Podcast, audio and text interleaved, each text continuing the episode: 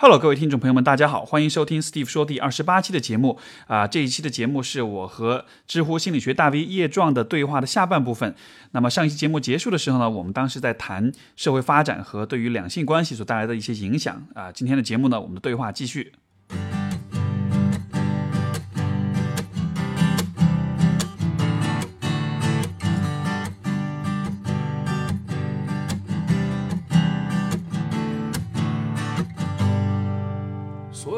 化大或国际化的大都市里面，女性的，因为你说这个北上广，经常大家说，哎，为什么这么多就是有所谓打引号的剩女这个概念？其实这是一个伪概念，但是在北上广大城市，包括在所有的国际化大都市里面，女性的人数都是比男男性多的。为什么呢？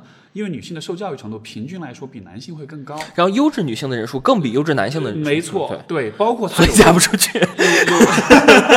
就是有更强的，而且是会有更强的人际交往的能力，有更强的情绪管理。就这些能力在，因为就说，呃呃，经济越发达的地方，服务性行业是越、越它的这个地位，它的占比是越多于制造性制造类行业的，或者说就是劳动密集型和服务密集型的行业来相比的话，大城市更倾向于就是有更多的服务，呃呃，倾向于就是服务密集型的这种行业。嗯这种行业里面偏女性气质的。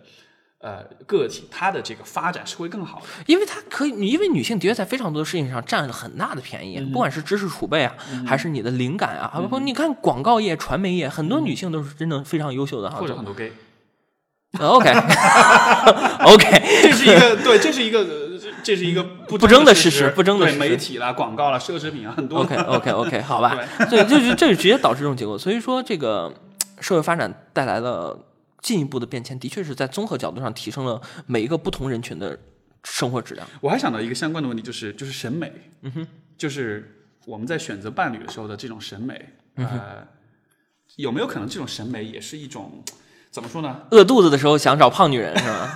吃饱了想找瘦就。说就说这种审美有没有也可有没有可能也是一种我们的就是进化是在拖是在拖后腿的，嗯因为我们对于审，因为我在想，比如说如果是在进化过程中有利于繁衍后代、有利于健康的后代的审美。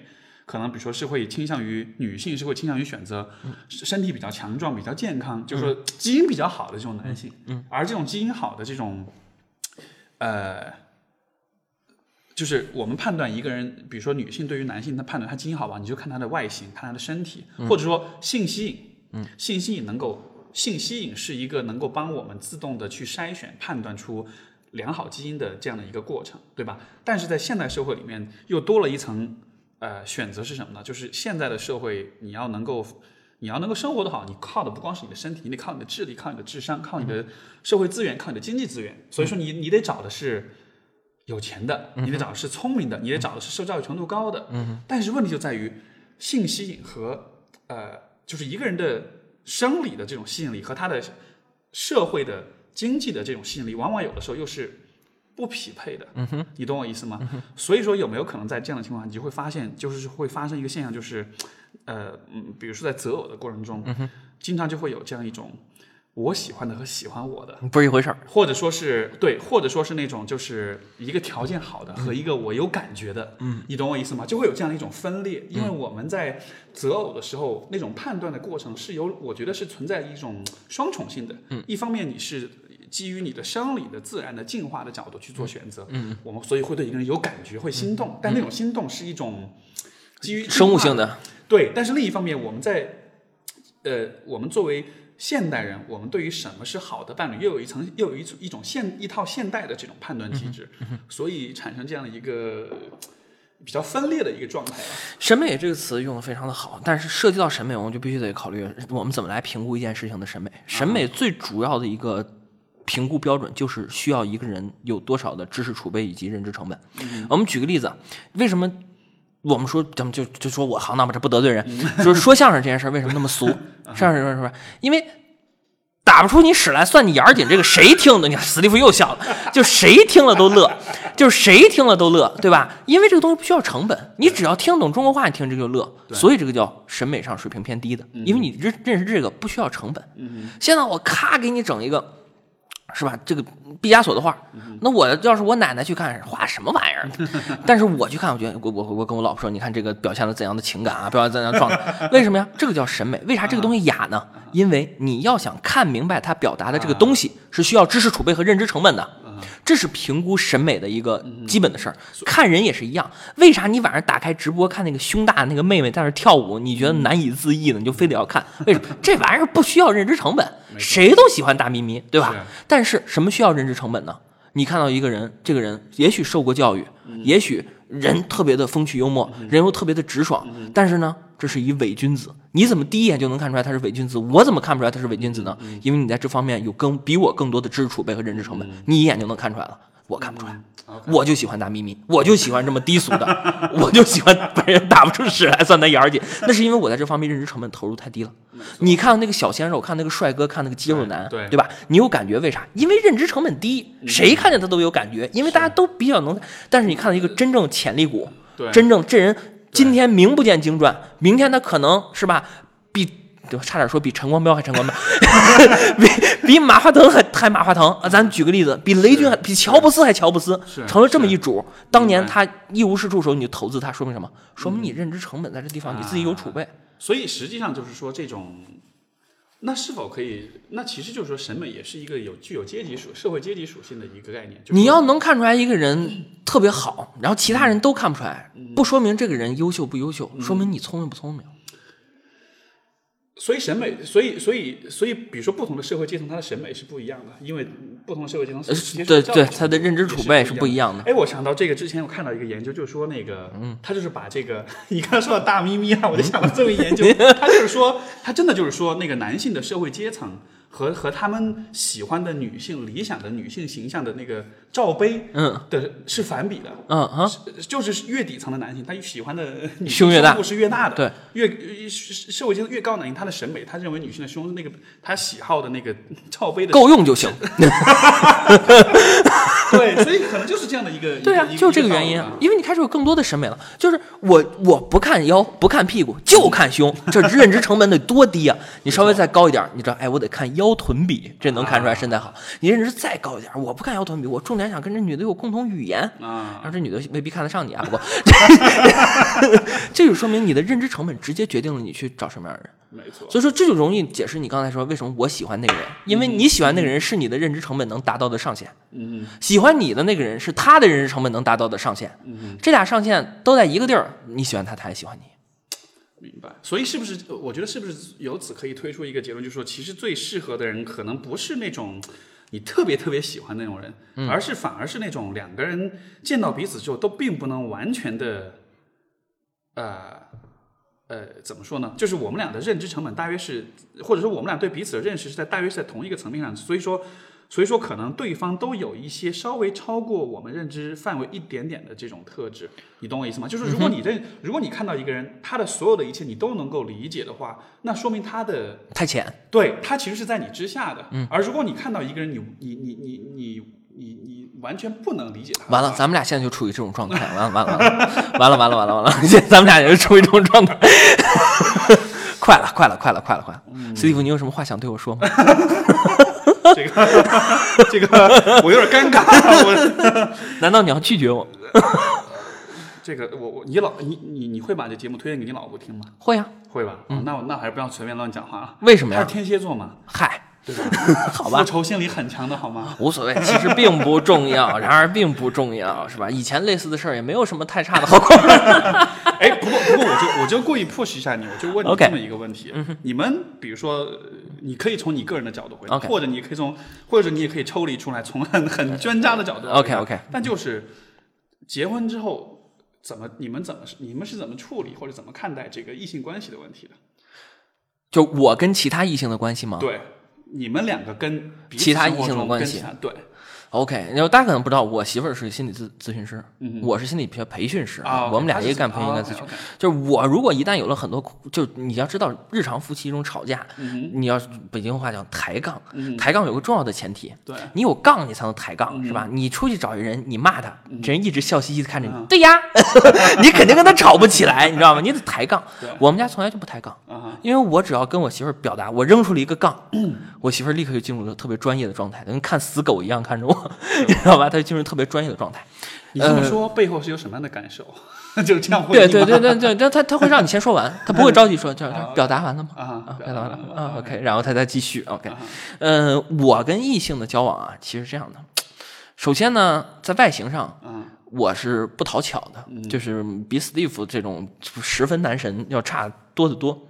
所以呢，我的主要的，所以我的是说，你这你这个你满脸笑容的说呵呵，你这一点儿不真挚。我我解释一下为什么是呵呵哈。嗯，我其实是从小对我的外形一直特别没有自信。我小时候很胖啊，嗯而且而且我真的是经常会被人说丑那种，我不知道为什么，就有时候莫名其妙就得罪别人。嗯哼，我也不知道为什么，然后就有人就说你说你不好看，说你丑啊什么的。OK，所以其实其实很坦诚的讲，现在别人说我外形怎么样的时候，我最真诚的就是我最诚实的心理反应是，我会我会有点诚惶诚恐的感觉啊，真的吗？真的是这样的吗？你知道吗？就很真的，真的，真的，真的，就就这个。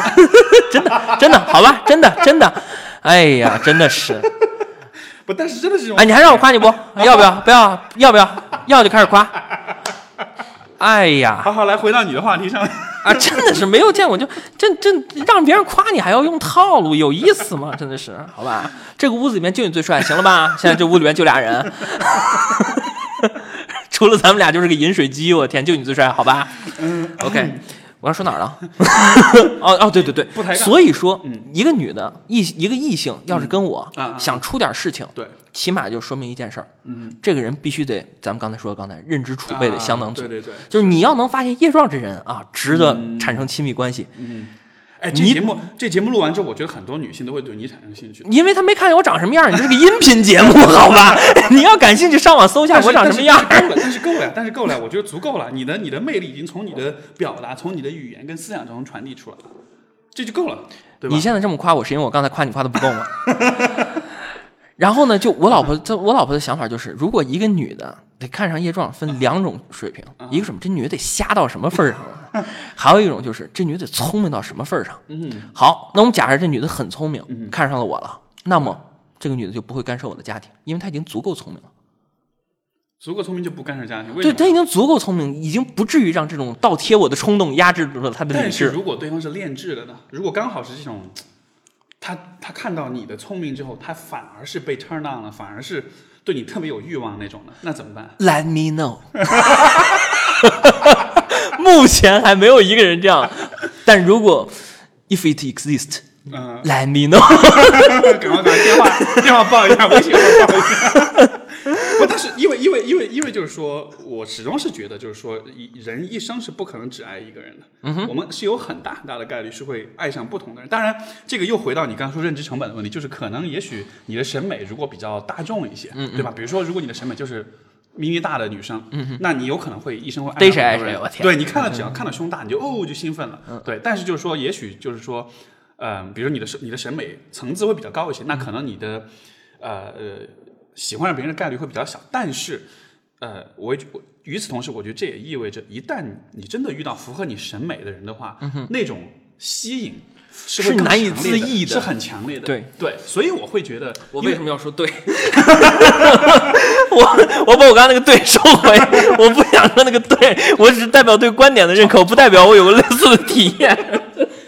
这个信息发射超过一分钟无法撤回了。OK 对 OK，所以，因为因为其实我之前，因为之前有一期节目跟我导师录的嘛，然后就是他，因为他其实就是这样一个人，就他的他是一个公开的，就是他是一个开放关系，他是相信开放关系的，他自己的生活也是这个样子的。然后我们有聊过这个问题，然后你就会发现，就是对于他来说，他的生活中的确就是这样一个状况，他他他会和不同的异性交往，也是因为。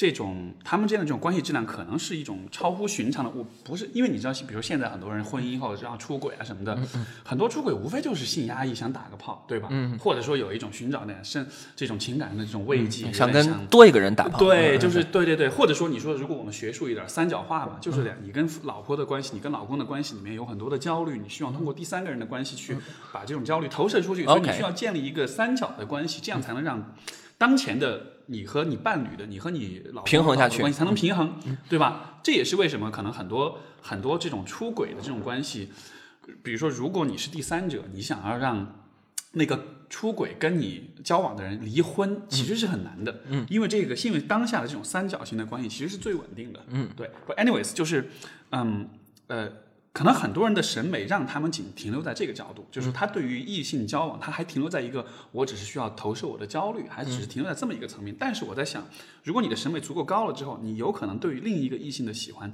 就不，也许就不是单纯只是一个你对当下关系不满的问题，而是因为你真的能够追求更高生活质量。对，而且你真的能够发现对方是一个，就是一个很美的人，是一个很有吸引力的人。嗯哼，这个和你当下自己的关系怎么样，未必就是，我就是说也许不矛盾。对，就是也许一种更，我在想象一种更所谓这个这个说法也许不太合，但就是一种更高层次的出轨，不是因为当前你自己的关系不开心，嗯，而是因为另外的一个关系他有发现了更优选，也也未必是更优，也许只是一种更，也许只是一种完全不一样的一种独特的一种吸引力在。啊 OK，对你懂我意思吧？所以我在想，这种可能性对于你来说，我觉得是很有可能发生的，完蛋了。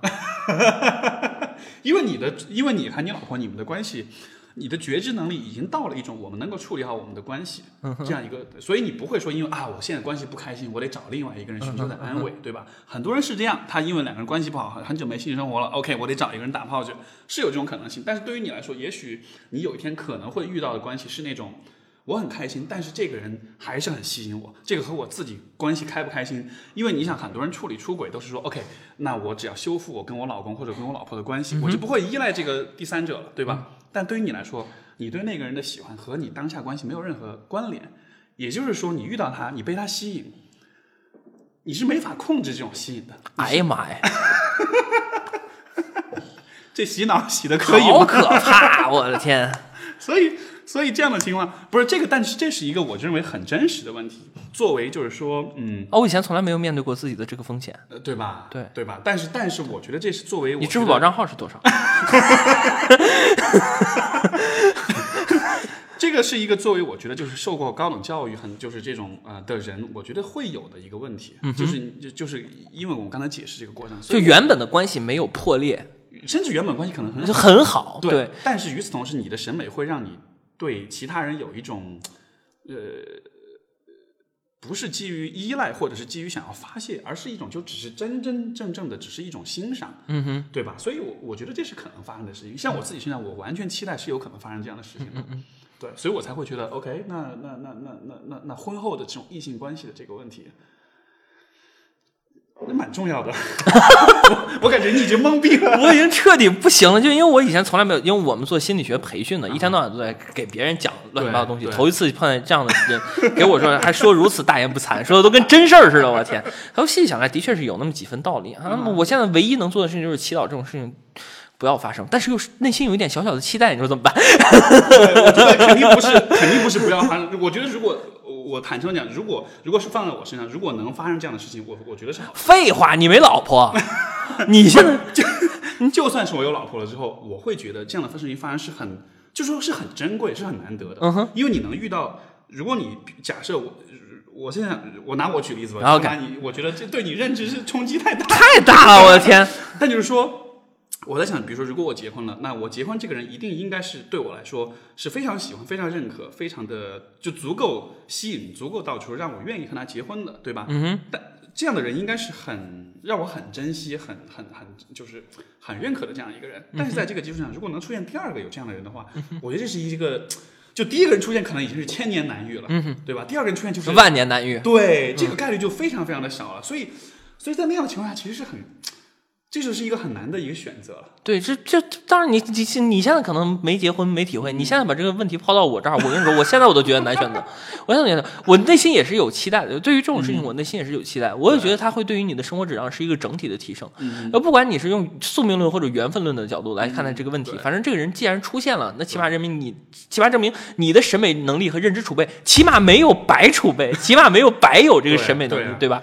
你能看到这个人很好这个状态。因为因为以前我就我想起我自己的那个，就是说我回顾我自己以前的这种情感经验，你就会发现，其实，在比如说刚刚前面几段恋爱的时候，其实那个时候你并不清楚你喜欢对方什么，嗯，有的时候就是孤单，有的时候就是对方长得好看，有的时候甚至就对方胸大你就喜欢他，嗯就真的是有些像所有的高中的呃读高就是男生在读高中的时候，嗯对，画个 S 他都喜欢。你的就是你喜欢的女生，我觉得所有的男生们哈，在高中的时候或者初中、高中的时候会喜欢的女生，多半都有一个特质，就是胸大。嗯哼，真的，就这是大实话。嗯，我我记得我在高中的时候，我们班上最受欢迎女生就是胸大，嗯初中最是就尤其初中那个时候女生发育的早，一下啪长出来了，哎呀，所有男生都对她特别有兴趣，嗯对吧？一开始你的审美都是这样的，但是随着你的年龄、你的阅历、你的受教育程度的增长，你的审美会越来越精细，会越来越 specific，会越来越具体。嗯哼，这样的情况之下，能够再出现吸引你的人的概率会越来越少，但同时吸引的强度会越来强越大，对，对，所以所以这就是跟婚姻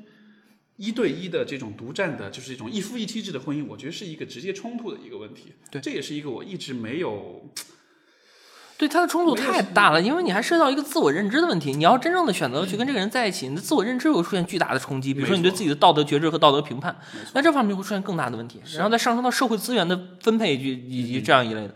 没错，所以所以所以说，我现在能够想到的一个一种呃一一种出路，或者说一种可能性，就是我在结婚的时候，我的伴侣他也是在这个问题上是认同我的，我们双方都能够做好这种准备，以后如果发生这样的状况的话，可能我们需要带着一个。不那么传统的角度来来来来处理这个问题，嗯哼，可能我们会需要考虑，要么是开放关系，要么是其他的某些可能性，嗯，就是我们可能不会再去呃，还需要去呃呃呃很本能的、很固执的去坚持那种一夫一妻制、那种一对一的独占关系的这样一种一种一种形态。嗯哼，我现在是这样，我没有结过婚，我只能通过理论的层面去推理、去、去思考。我觉得是这样的一个，我达到这样，现在现在暂时达到这样一个走到这一步吧。嗯，下面一步是吗？还不知道。哎，我我结过婚，反正我刚刚听了这个假设的时候，后脊梁骨都发凉，我的天，太害怕了。我感觉我媳妇儿已经在我后背盯盯着我，感觉到非常的恐怖。哎，真真的是，我发现如果我在结婚之前或者谈恋爱之前，我很愿意跟其他人。就怎么脑洞开怎么来讨论这个问题。现在也许是防御机制作祟，我现在真的不能。就你发现我刚才这个问题探讨中，我的我的表现和我的状态跟前面这个问题 完全不一样，对吧？就我这真的是弄得我就的的确确，你因为你以为人夫这个问题的的确确给你带来是巨大的挑战，就他对我来说已经不是一个学术上的认知问题了，是是它对我来说已经涉及到我生命中的方方面面。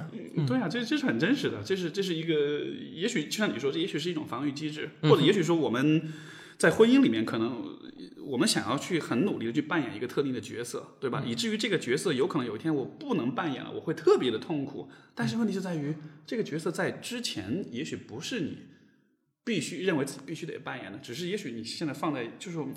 就我所说，屁股决定脑袋嘛，处你处在这个位置上了，所以你才认为这个角色很重要，对吧？就像你那个那个呃前面讲的那个，呃，呃，你就我们在录节目之前，你不是讲到那个关于那个古希腊的衣裳要 要通过要通过舔耳屎去诊断病嘛？但是你但是当时的执着到了二百年以后就变成很可笑的事情。所以同样的道理，也许你现在所坚持的这种角色。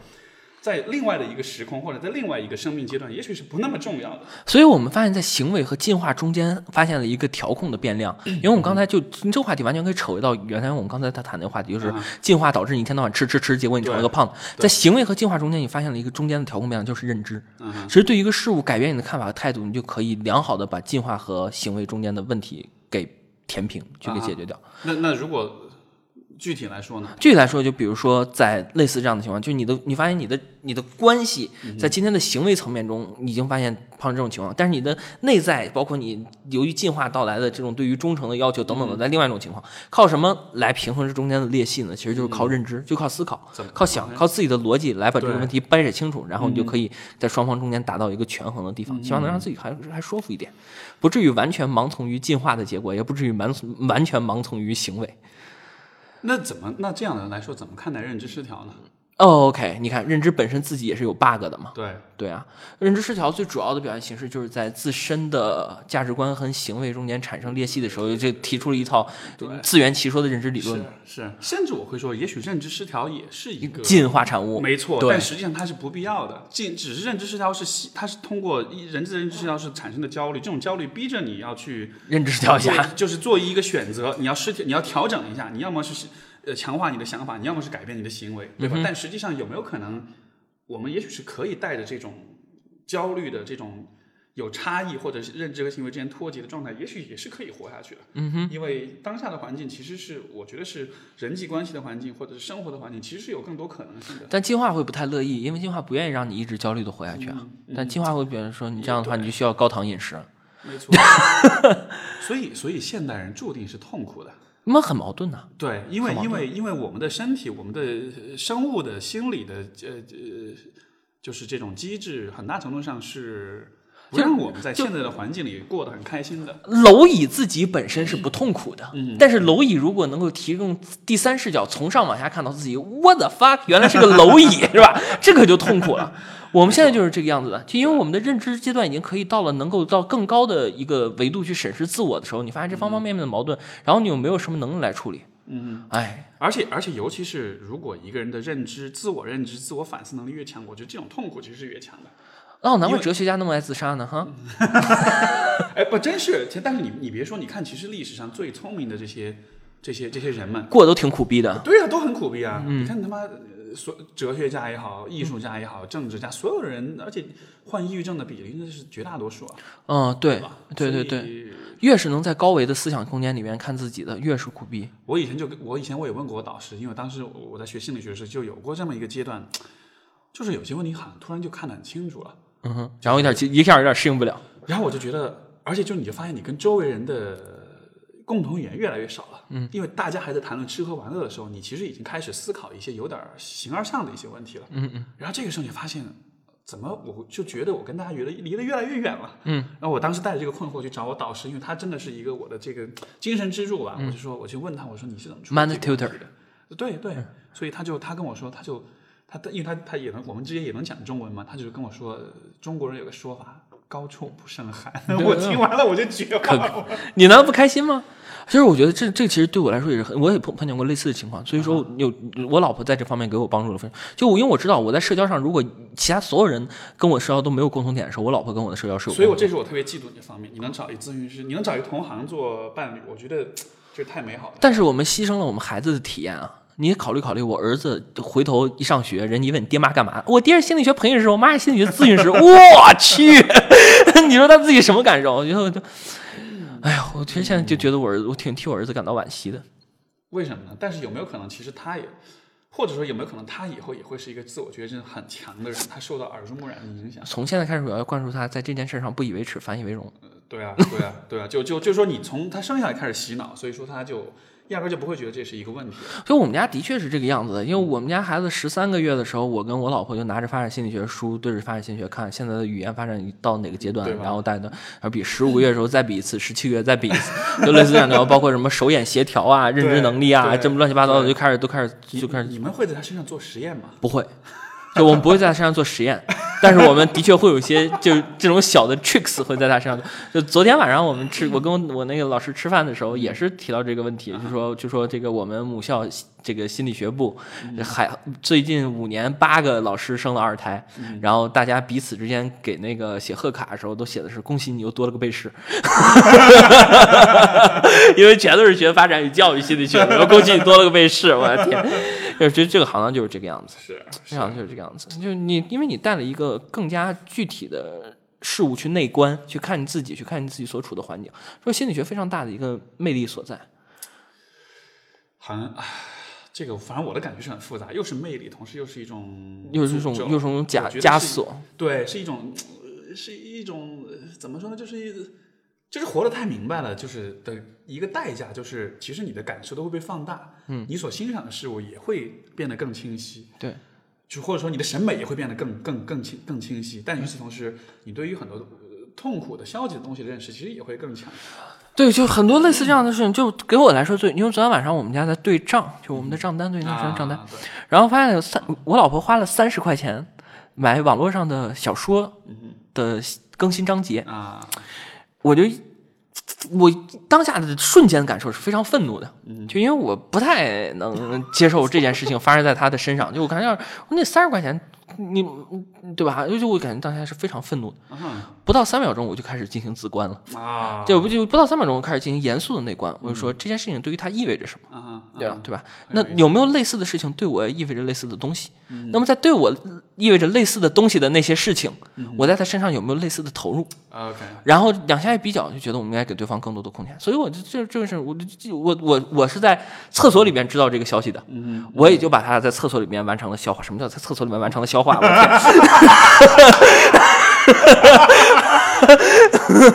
天！果然是这样想。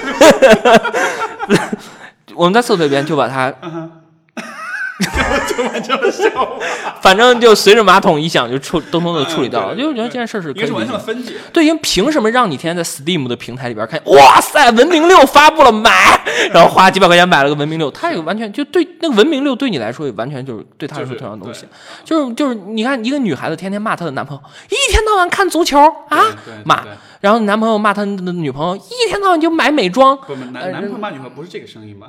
哦，sorry，对对 对，男朋友比较娘，一天到晚就买买美妆，然后就骂女朋友。其实你要知道，足球对于他和美妆对于你，其实完全可能是同一个东西，对吧？其实你彼此之间不，你不喜欢那个东西，不意味着他不喜欢那个东西。是，所以说，就学心理学，你看这个可可怕之处，其实有是时候就在这里。其实你有的时候就对自己就完成了这么一次嗯嗯。完整的自自我的内，观和内省。没错。我我觉得，但是我觉得这样的关系，就是说这种这样的关系才是一个，我觉得能够真正意义上能够亲密的一种关系。因为实际上你在关系里面，你会让自己的边界，让自己人格边界有所有所扩展，你让自己有所成长，然后有有自我的反思，有有有进步，有变化。嗯我觉得这样的关系才是动态的，才是一种有活力的一种关系。嗯如果两个人在一起没有这种反思，你们就是只是静态的相处的话，那就是这个就说的，时间久了，这个 爱情激情就会变亲情，或者说就是你的关系就会变，慢慢慢慢进入一个越来越重复的，越来越就是没有新意、没有变化、没有新鲜感的，就是这这就是必然的吧。所以我觉得，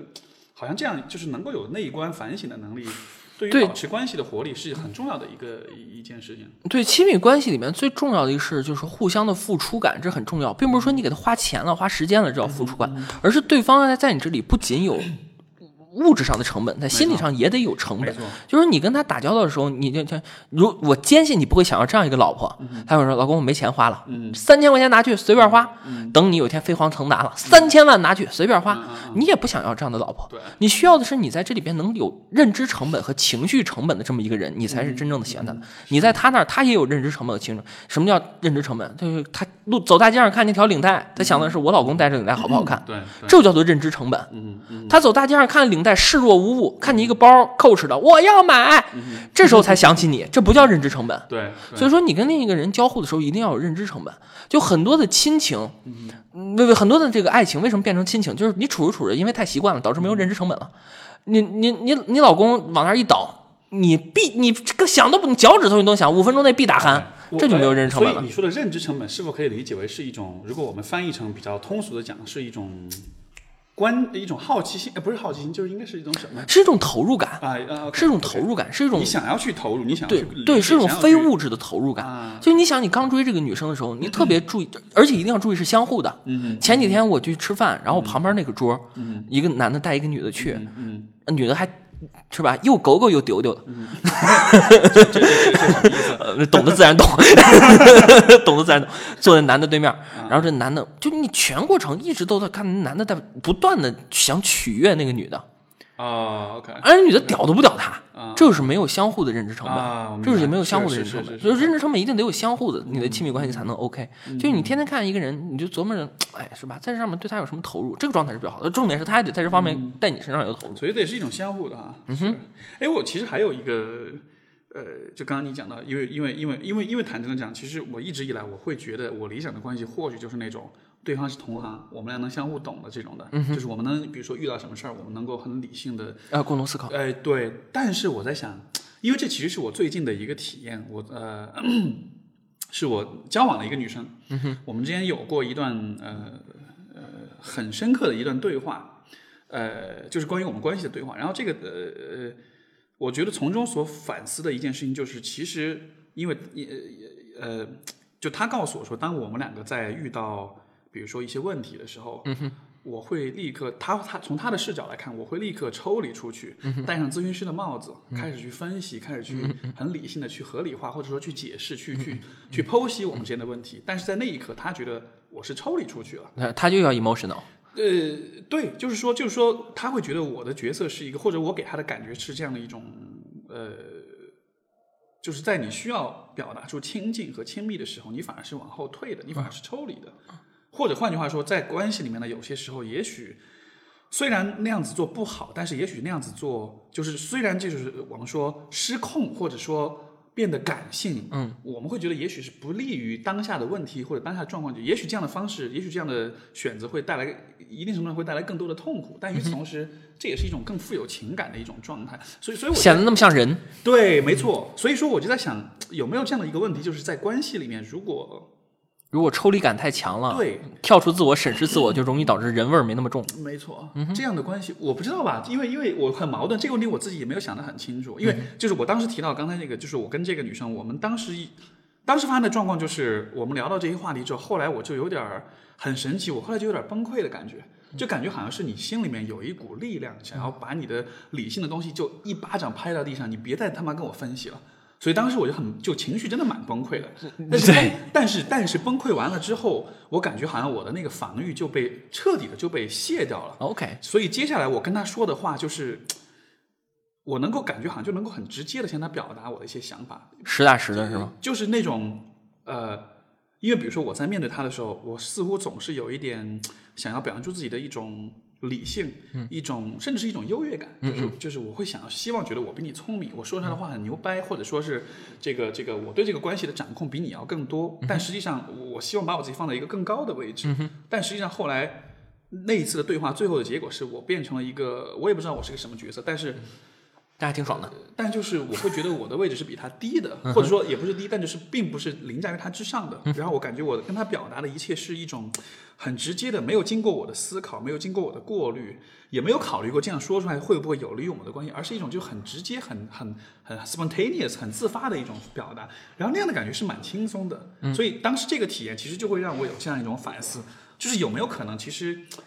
就是有没有可能，也许不是所有的时候抽离出来理性的分析一定是好的，因为这样会多少会影响这个关系中你的体验，或者你你就是你能明白我意思吗？明白，我明白。对，所以、嗯，角色的杂糅是带来的最大的影响。就是你如果这时候纯成了一个心理咨询师也还 OK，问题是你这时候男友加心理咨询师就比较糟心。对，或者说你可以进一步的，就是假设我们现在就就就跟我们要看一个盒子里到底有什么一样，嗯你想把自己变成心理咨询师，是为了把这个盒子打开看一下里面到底有什么。对，但实际上这个心理咨询师恰恰成了又一层包装纸，跟俄罗斯套娃似的。哎，对对对对对，这个对对，所以它变成又又又一层包装纸。所以说，如果如果有一天你或者我功力真的牛逼了啊，我们就可以打开这个盒子。但现在你要知道的是，很多时候是因为你的本质不是为了解决问题，你的本质是。我们这次争吵没有意义，我怎么告诉你们？我拿我以男朋友的身份告诉你没有意义，没有说服力，那我不如拿变成咨询师的身份来告诉你没有意义。对，其实你完全可以把它放得更。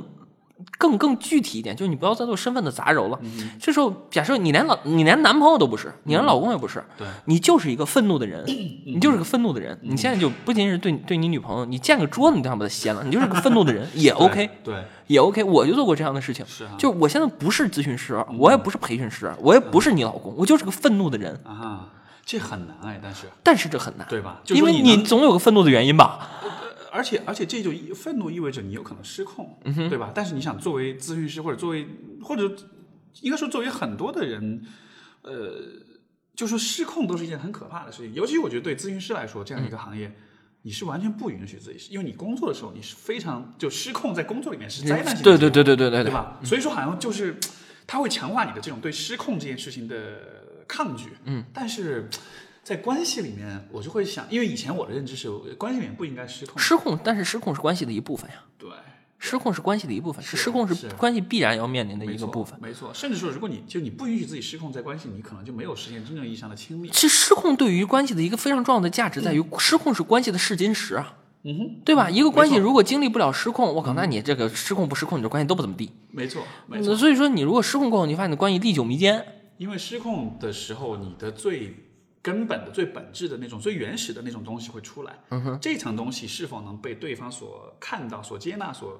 所、所、所对所理解？对对对，吧挺重要的，对挺重要的。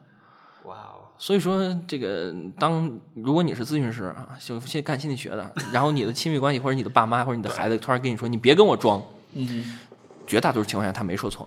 哎，对，真的，我这我以前我以前被我前任这么说过，他就他就是说，就是说我，但是他的角度是我特别的，就是说我老是想沟通，嗯，我那时候一直不明白这是什么意思，我到了最近我终于明白怎么回事了，嗯，当他说你老想沟通的时候，其实他就在说。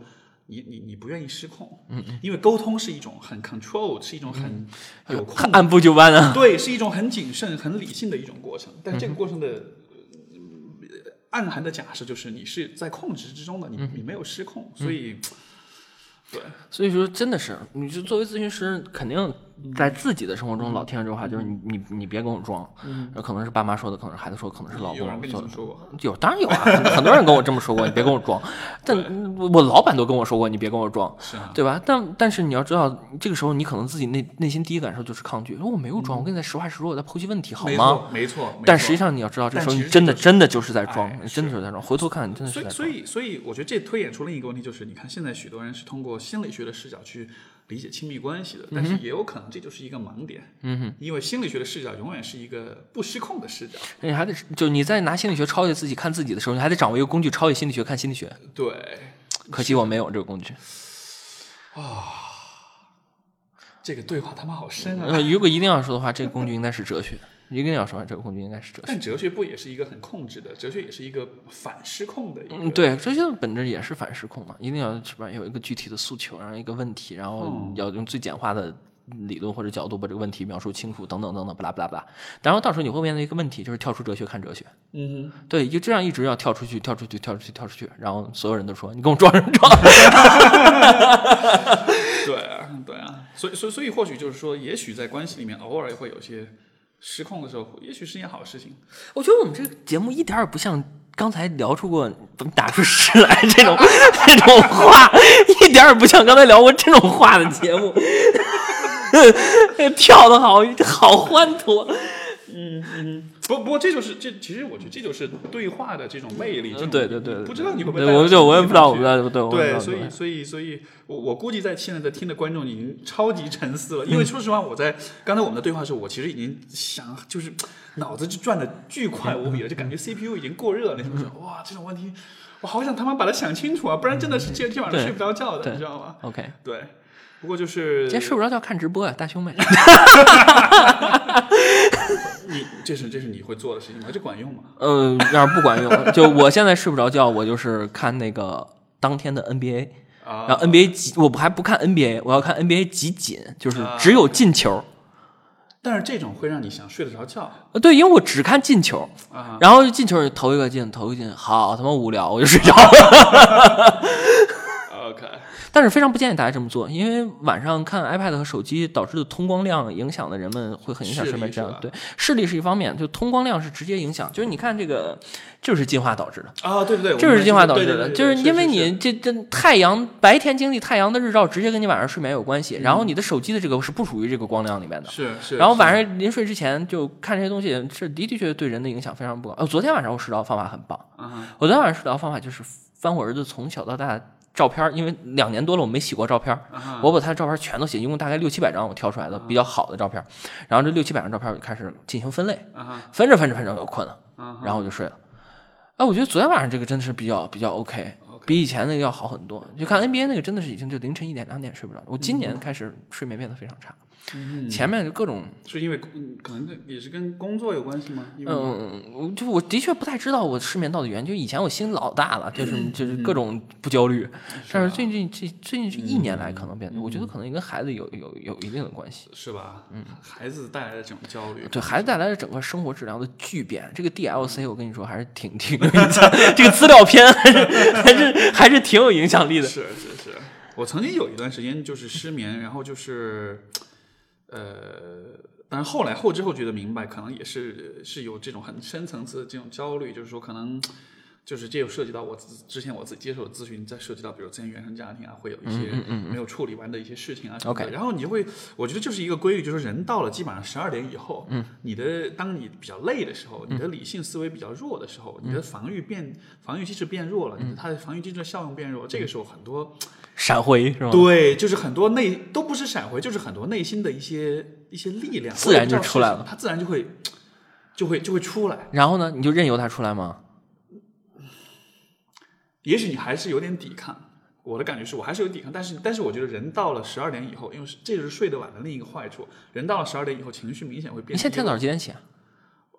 这个这个不一定，很很不靠谱是吗？呃，对，就是很很浮动，有的时候可能很晚，有的时候可能一两点、两三点，有的时候可能就早一点，十二点这样，那就很很浮动。但就是我会注意到，如果睡得很晚很晚的话，到了晚上的时候，所以说我那个我的微信朋友圈里面，我经常有了，就以尤其最近过去的大半年还比较少，之前的一两年时间，我经常会大半夜写诗，你知道吗？啊，我比较理解为什么那个北京的那个心理学自媒体团队要邀请他们，也是天天凌晨 凌晨才发文儿。K Y K Y，我们就直说吧，就是 K Y，对，大半夜才发文，对我我觉得这个可能都是有点，我觉得都是有点关联的，因为你到了那个时候，你才能够，哦，因为你在那个时候大半夜写诗，然后 KY 的主创看见，哦，Steve 也没有睡，让他来北京，OK？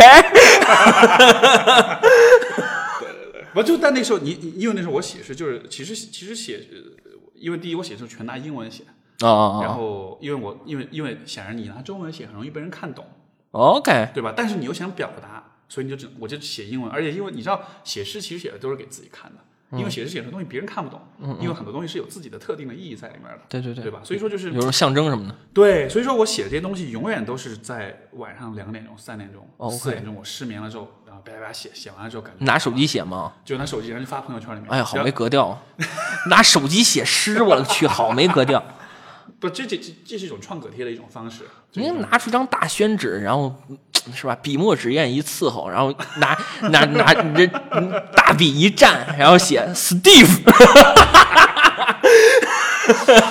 这个这个这个有点对，这这个有点有点不匹配。不过对，但就是那就是，我就发现自己会有这样一个习惯，然后然后就对应的就是说，你回头一看，你发现所有的这种类型的文字都是在很晚很晚的时候出来的，嗯，而它出来之后的那种心情、那种状态，都是那种，就是你知道深夜或者是凌晨的时候，然后人的整个状态感觉就，其实就是有点失控的，对，就是或者说你感觉你要失控了，快失控了，所以那个时候就就特别的。失控是一个方面，我觉得你在那个过程中还有点自我感动，你自己不觉得吗？反正我在这时候通常都有一些自我感动，所以你就看孩子照片，就失控的同时还有一些自我感动，就是 是有一点嘛，对吧？对就是哎呀，你看你不不多不容易啊，不容易啊。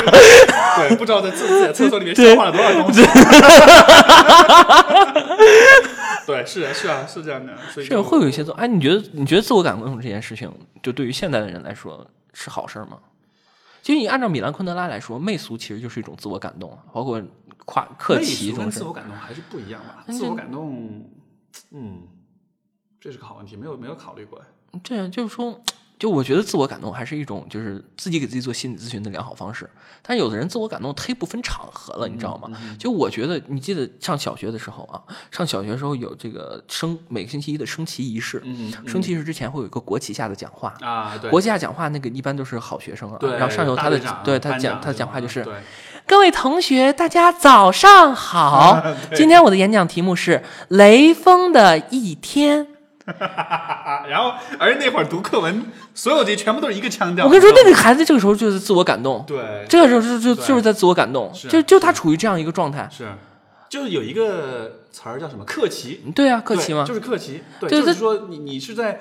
我我我我最早就看到这个是在那个谁，动机在段杭州涛的那个，对，他那文章如何评价客气写得倍儿好？他，就说，对，他就说那个文革的时候，对吧？毛毛那个毛爷爷，我们刚说那个什么着凉了，什么嗯嗝屁着凉了对，然后就他之后，然后所有人都在哭，但实际上所很多人哭的都是看别人有没有哭。嗯，哦，所有人在哭，那我也跟着哭好了。对，这是一种自我对感，就很多人就类似这样，就是说这个就有点太不分场合了。但是我觉得偶尔自己客气一下，也无伤大雅，也无伤大雅。但是客气可能是关乎周围的人的行为。哦，对，我们就说偶尔自我感动一下，啊，偶尔自我感动，门关起来，然后自我感动一下。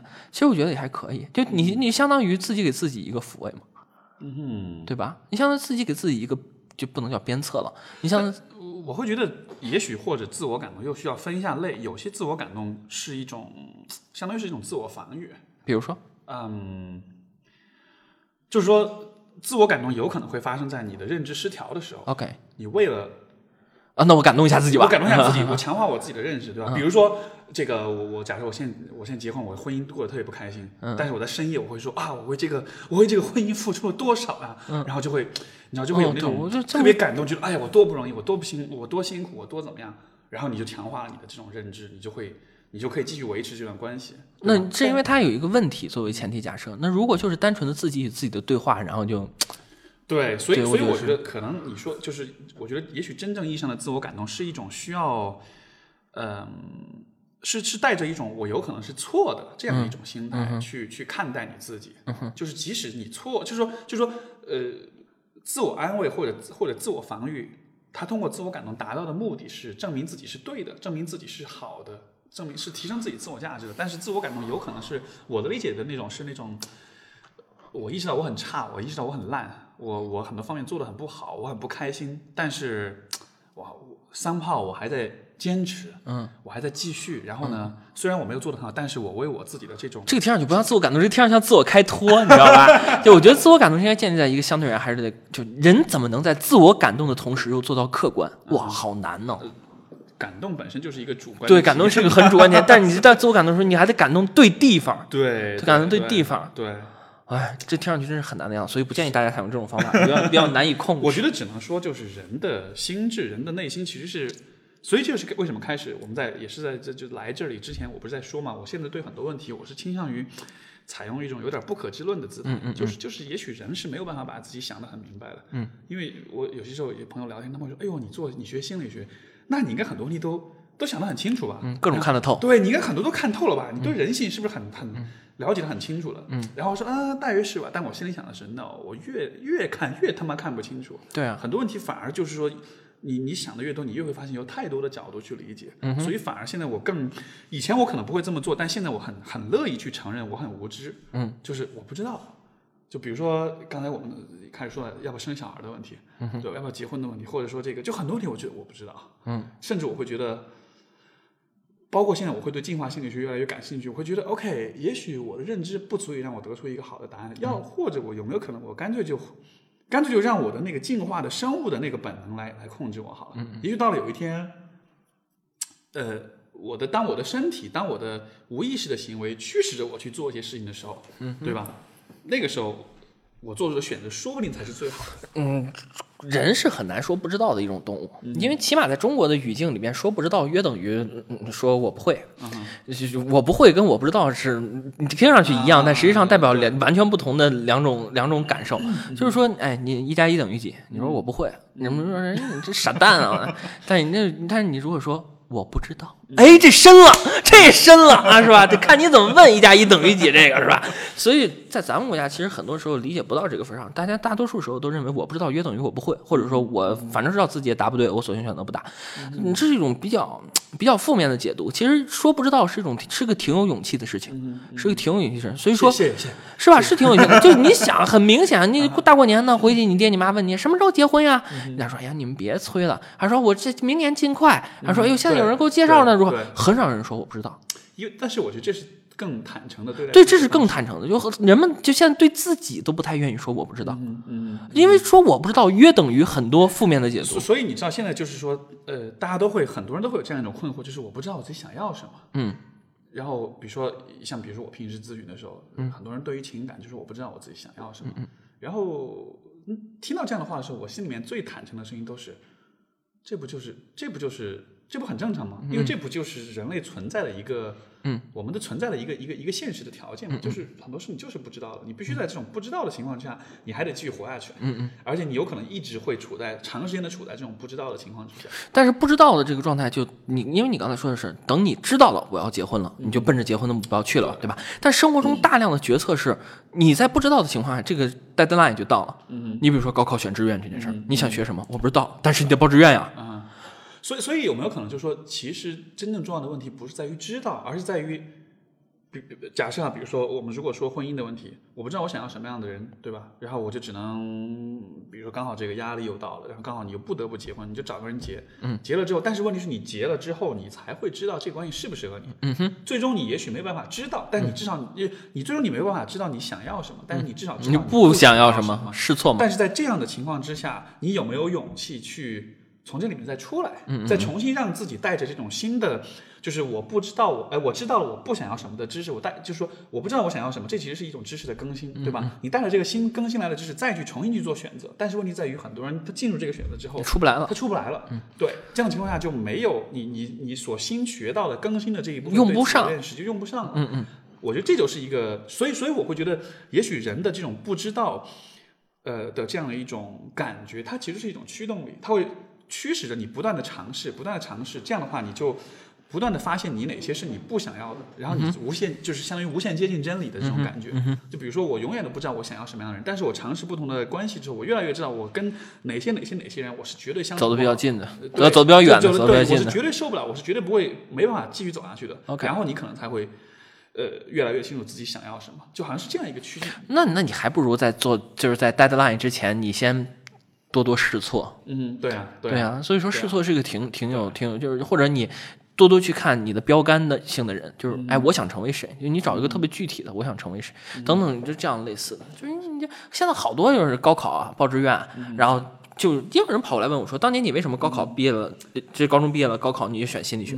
这这这说白了很简单，你先别说我怎么做的，咱先说其他人怎么做的，就是心理学是全中国本科和研究生毕业以后学学学术不是学术行业保有率最低的学科之一。因为流失的很多。呃，对，因为好多人毕业了不干这行了。对对对就现在我们大学本科的时候，那些同学现在还在这个心理学相关行业一线工作的，我硕果不能说硕果仅存，所剩无几。嗯，这这真的是没几个。为什么？重要的原因就是来之前你认为那个心理学跟他实际情况完全不是一回事儿。我现在记得非常清楚，我们上普通心理学第一节课的时候，老师一讲那个内容，大多数人都懵了。他们说，原来心理学是学这个的，是归根结底在于你不要以为你以为的就是你以为的。没错，对吧没错，但是为什么我报这个之前呢？因为我已经当时说的已经很明白了，我就想学人因科学，是就跟人有研究人本身的，研究人或组织的，实话说对，是吧？你比如说心理学、社会学、文化人类学，这我都愿意学。然后呢，我是个理科生，对社会学我报不了，对然后咔咔一排只能心理学。然后我要报哪个学校，北师大我考不上，咔咔往前一排是西师大。对吧？是这个，这我又不是从北京考的，我要是从北京考的，那我就报北师大；我要是外地考的，我考不了那么高分啊，所以我只能往下报。是。所以很多人其实，在报志愿的时候缺乏这种基本的能力，他不知道自己到底想什么。我我觉得或许就是说，你看我们的整个社会当下的我们所处的这个这个这个大环境里面，会有一种假设，就是说，呃你必须很快的知道你想要什么，然后很快的做这个选择，然后进入这个角色，然后你就就说。呃教育也好，或者整个社会大环境的这种呃结构的设计，其实是不太允许你有不知道，然后去做调整，然后试错，然后去然后犯了错，然后再去做调整的这样一个机会的。嗯嗯，我们的所有的选择，不管是大学只选志愿，还是选伴侣，还是选工作，选任何东西，好像假设都是你需要很快的搞清楚你想要什么，然后做出对的选择，因为你没有机会去多次试错，去，没错，你没有机会去多次的去尝试。但实际上，比如说之前我们我跟一些朋友聊到关于婚姻的问题，我们就当然也是开脑洞啊，就说。如果婚姻有这样一个机制，就是我们有一个，比如说结婚之后的试婚的机制，我们俩先结，然后结了，比如说三个月或者六个月或者一年、两年之后，我们再看要不要正式的，就先是试婚，试完了有一个相当于是你你你公司招人有试用期，嗯你结婚结了之后有一个试婚期，试婚了到了那个时候你再去决定要不要真的，你懂我意思吗？就这其实就是留出一个窗口，留出一个空间，让人们去。通过实际的尝试去真的去测试，对对你你这个婚关系到底是不是对？但是你看我们的社会没有这样的机制，选专业也好，嗯，婚姻也好，都是一个都是一个这一个节点上你做了的决定，你就必须永远去坚持它，永远去呃去去去去承载它，你不能就我们在文化中也一直特别强调这种，比如说龟兔龟兔赛跑这件事儿，嗯然后这等等类似上，我们在文化中特别强调，哎，坚持哈，这个成坚持就是成功，成功就是胜利，对吧？这等等的，就是行百里者半九十，啥意思？你得坚持是吧？所以人家动不动强调坚持，然而实际情况，大量的文献而大量的实践经验都证明了。几分耕耘就几分收获这件事是错误的，这个这个这个评评价是错误的，并没有几这或者分耕耘更适用于农业社会。嗯，对啊，这因为你现在说几分耕耘几分收获，就我们生生活中和周边有非常多的低质量勤奋者，嗯，苦哈哈苦兮兮。对然后呢，但你不能说他不勤奋，对，那一辈子还是没有什么太大成就。是，但你反而看有些人，你看着过得很轻松，嗯。然后呢，结果人家似乎是以成功人士的这个标嗯标这个标杆来要求自己，等等等等这样类似的事情，就是说很多低品质的勤奋者在我们生活中特别的多。一个非常重要的原因，其实就是在于咱们刚刚提的那些东西，它是缺乏的。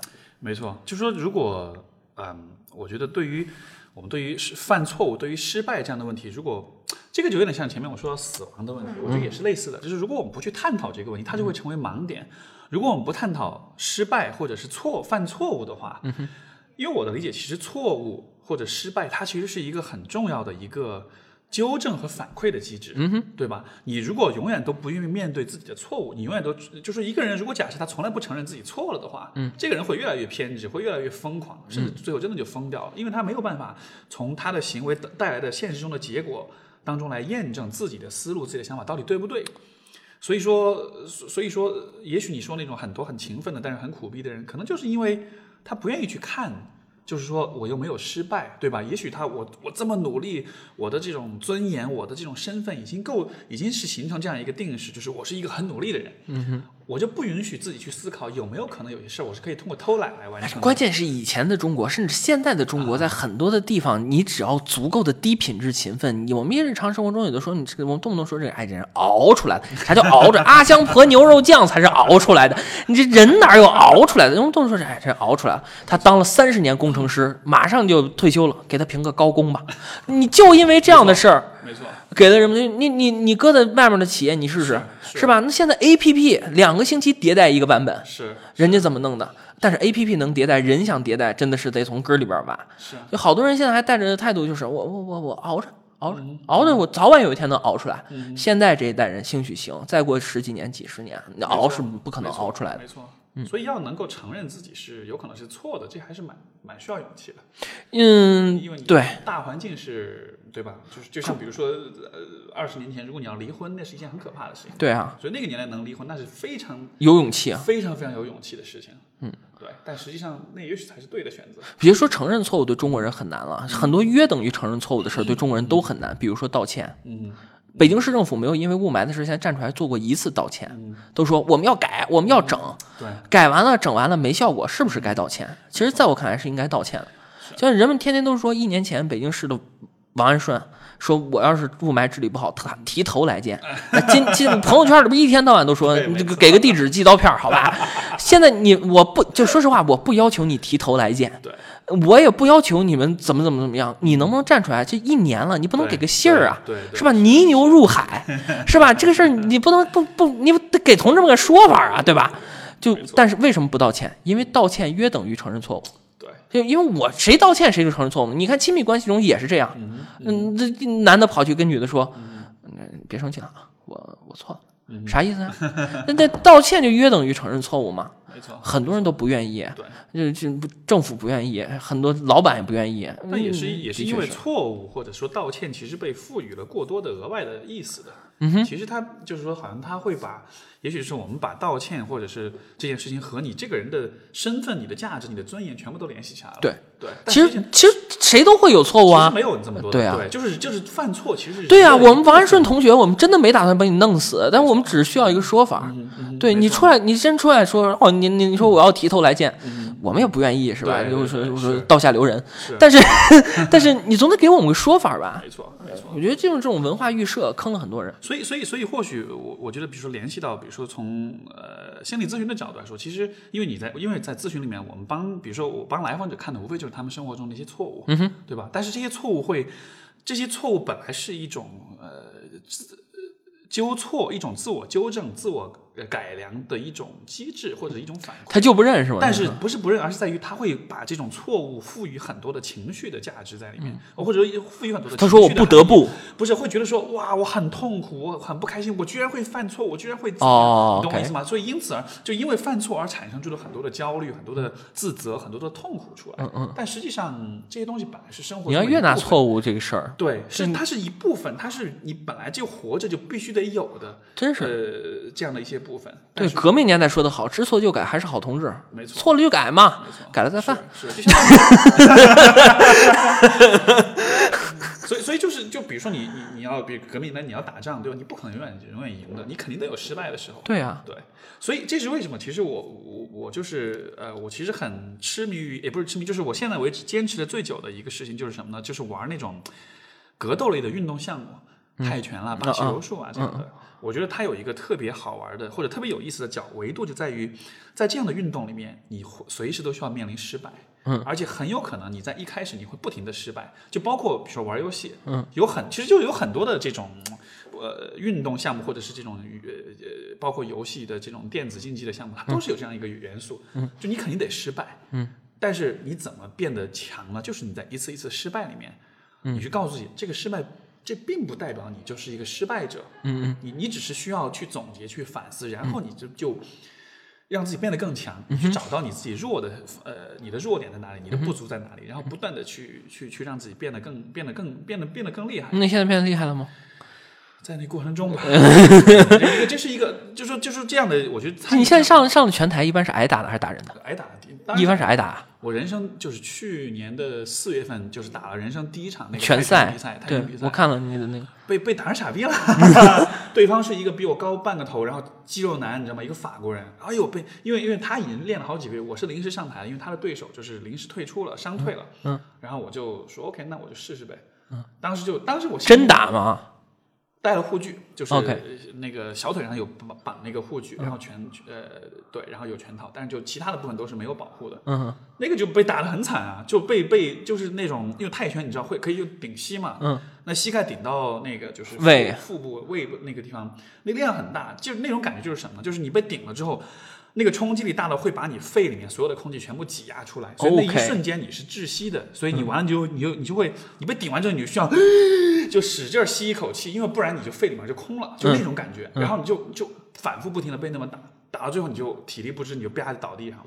就最终你倒不是因为疼，其实不疼，因为全套戴着都很保护都很好的，而是因为你的身体就是被攻击被被 push 到一种极限了之后，它就它就关闭了，它就 shut down 了。嗯，你的你的大脑、你的意识、你的身体全部 shut down，在但是在那个情况之下，你还得想办法，就还得站起来，还得继续。但是最后你还是会失败。但是失败了之后，你怎么看待那个失败的那种体验？就是我我我觉得当时那个体验最爽的，就是在比赛完了之后，我怎么看待这个这个经历？嗯哼，这个其实是最精彩的部分。因为一开始就觉得很不爽，觉得很难过，觉得很难受，但后来就意识到，哦，你 you know what 就。这就是应，这就是应该发生的事情。对啊，如果我赢了的话，我反而就会变得更自大，更自以为是。嗯，我反而就会更脱离现实，我反而就更不屑于去继续精炼我的技术了。嗯，所以就这个过程反而是那种，就是享受失败，你知道吗？我当时就发现，哇，原来可以做这样一件事情的，这很好玩，所以。前半部分故事让我就觉得我还是别学这个东西，但后半部分故事让我觉得不不就就也许这只是每个人的喜好不一样，只是我刚好喜欢这种东西。对，但是如果如果你能负责挨打，我能负责思考，如果这样子 OK 的话，那其实还不错。我觉得可能就是说，任何一个能让你体验失败的事儿，我其实就应该珍视它，应该珍视。对，我觉得都是蛮好的。嗯，所以所以我们应该正视失败的婚姻。离婚过后回头看一下，不要老想死婆娘分走我的房子。然后对，不过不过，我现在为止哈，就是就是呃，我的经验是，不管是生活中还是说工作中，我遇到那种离过，就是有过离婚的嗯嗯，OK，其实你会发现成长啊，他的认知，他的想法是更成熟的。嗯，对，就是说，就是我经常会觉得。没没结婚的年轻女孩们，嗯，她还有很多幻想，还没有被破，还没有被打碎。对，那个泡泡还有灭，很多泡泡还还还还还飘在那儿了。但是，你一旦把这些东西打碎了之后，你才能更接近现实，你才能更就是说让自己就是更 grounded。就是为什么很多成熟男生，其实在他这这真正靠谱的成熟男生是不太爱找那种小姑娘的，嗯，因为。就是还得教，对，没错，对吧？这真正只有那些找那些小姑娘的是那些自己没什么水平，然后又有点糟钱的大腹便便的人才会去找小姑娘。没错，没错，是因为人最终的成熟都是在于，我觉得就是你越越成熟，你越有反思，然后越接近 reality，就越接近现实，你越是跟现实是接轨的，而不是活在一个。尤其你想我们的。以我们自己的成长经验来看，我们的教育、我们的大环境给予我们的这个现实，就是它就是这个大环境呈现出来的这个现实，其实是一个反而是很脱节的。你懂我意思吗？就是就是我们所看到的世界，从老师、从学校的角度，它呈现出的是一个，我个人是觉得是一个比较脱节的现实的。嗯，我们小时候接受教育，大无非就是你好好学习，你找好工作，对吧？你，而且更迂腐的是那会儿还说为中国什么。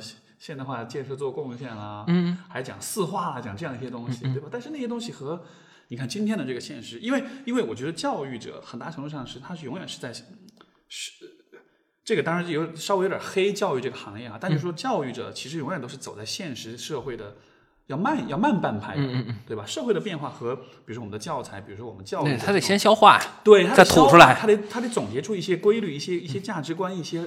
呃一些原则性的东西，然后再变成教育。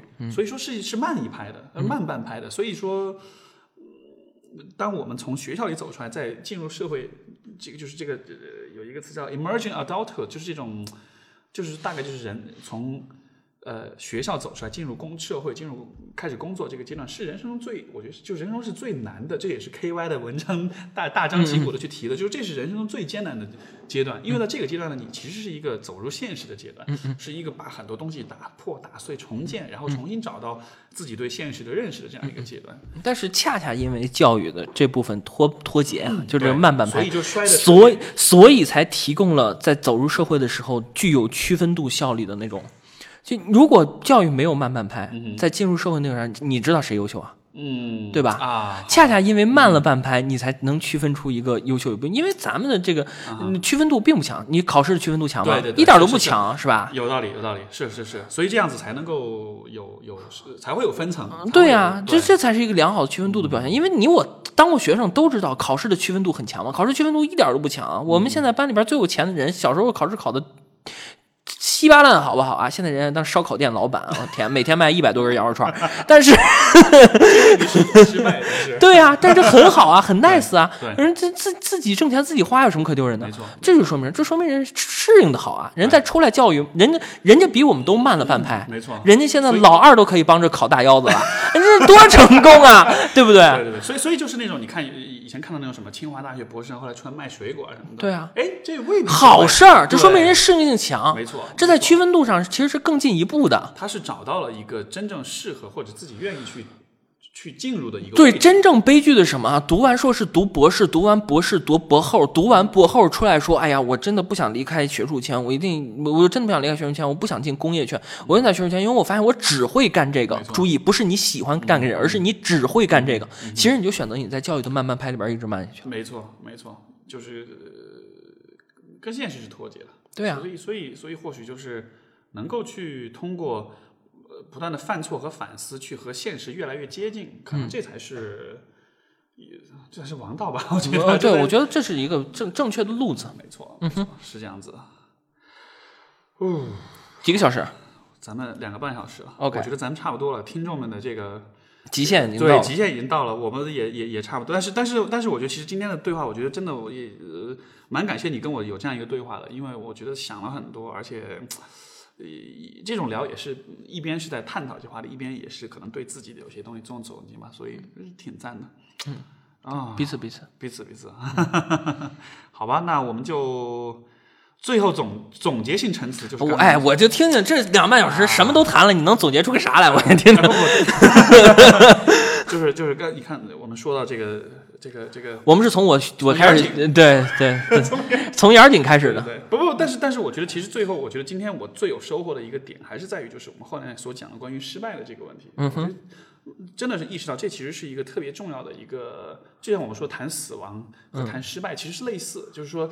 呃一定程度上，我觉得死亡有点像是整个人生的一个终结，就是你死了之后，你没有再没有第二次机会再去过你这一生，但是你失败之后，你是有还有机会继续去这样。所以说，对于这样一些看上去好像是毁灭性的这种终结性的这种终极的这种结局性的东西，其实你是可以有用一种更就是就是你你是可以看你看到的你的视野是可以超越它，是可以看到更长远的东西的。所以对，所以这个我觉得是特别特别很多人都有一个误区，他对于一个事物的评价来自于这个事物的体验。没错，对你，你在哎对对对对你在这是一个淘宝上给差评，这个就是典型的。这个鞋子我穿着小，买家不给我，卖家不给我退，大爷的，给人家差评，这是因为你对这种东西体验。这很多事情这是没错的，但是有的时候这是有错的。为什么？你比如说针对于失败和死亡，你之所以给他负面的评价，是因为他体验很糟糕。没错，然后失败的婚姻、糟糕的学习经历，啊对不是是对？你你之所以给他负面评价，是因为他体验糟糕，不要跌进这个坑里边。没错。体验糟糕的事情照样会有很大的这个。你看，我今天我跟史蒂夫录节目的时候，我内心非常的糟糕，我又表现出来。不过这个是玩笑话啊，跟史蒂夫录节目还是挺挺开心的。欢迎史蒂夫下次来北京的时候，我们接着录节目。好的，好的。史蒂夫一来，天气都好了，我们很开心。要不然今天就得戴着防毒面具录节目，这边声音都是。好的，那我们今天的节目就先到这里。OK 非常感谢叶壮。大家如果想要呃更多的关注你，你的微博、微信、呃公众号什么的，能说说吗？呃，能能能，你要记下，你两个半小时听到这儿都是真爱粉儿，所以说了以后不不应该一定其实这个主要意图是在于这个对有有爱上你的灵魂的人，好方便联系你。OK，没问题。那大家对我我的我的名字叫叶壮啊，树叶的叶，强壮的壮。然后这个 跟这个四川省的一个高官同名，所以不要直接去搜索引擎上搜叶壮，你搜不着，你搜到只是这个高官。这高官犯犯了什么了？这高官这平步青云呐，哦，OK，那这非常棒，四川的，四川的，哦四川的，就你们那儿人因为因为对对，因为那个前几年不是攀枝花那个。你看了吗？市委书记被什么国税局局长啪枪被枪击，哦然后自己对对对对对开枪自杀。哦，这哇，这很狗血。为什么在我介绍自己之前你要谈？你有病啊！我跟你说啊，我跟你说啊，我跟你说，你这是厕所里边跳高，你过分了啊！大家在去找我的时候，可以通过微博“叶壮爱心理”以及知乎上的“叶壮”就可以找我。我们还有个自媒体叫“每日谈心”，等会儿跟 Steve 商量一下，这个节目能不能在“每日谈心”上发一期啊？呃，没问题是吧？OK，好，那你就你拍板了，到时候我们在“每日谈心”发一期，然后大家都可以通过这种办法来找着我。嗯，这个我不接受咨询，但是我接受这个培训的邀约。反正如果你有什么呃讲课的相关的渠道的话，可以联系我啊。好呀，好呀，好，谢谢。那我们今天节目到这里。好，好，好，我们两个去吃饭了。好，各位听众朋友，再见。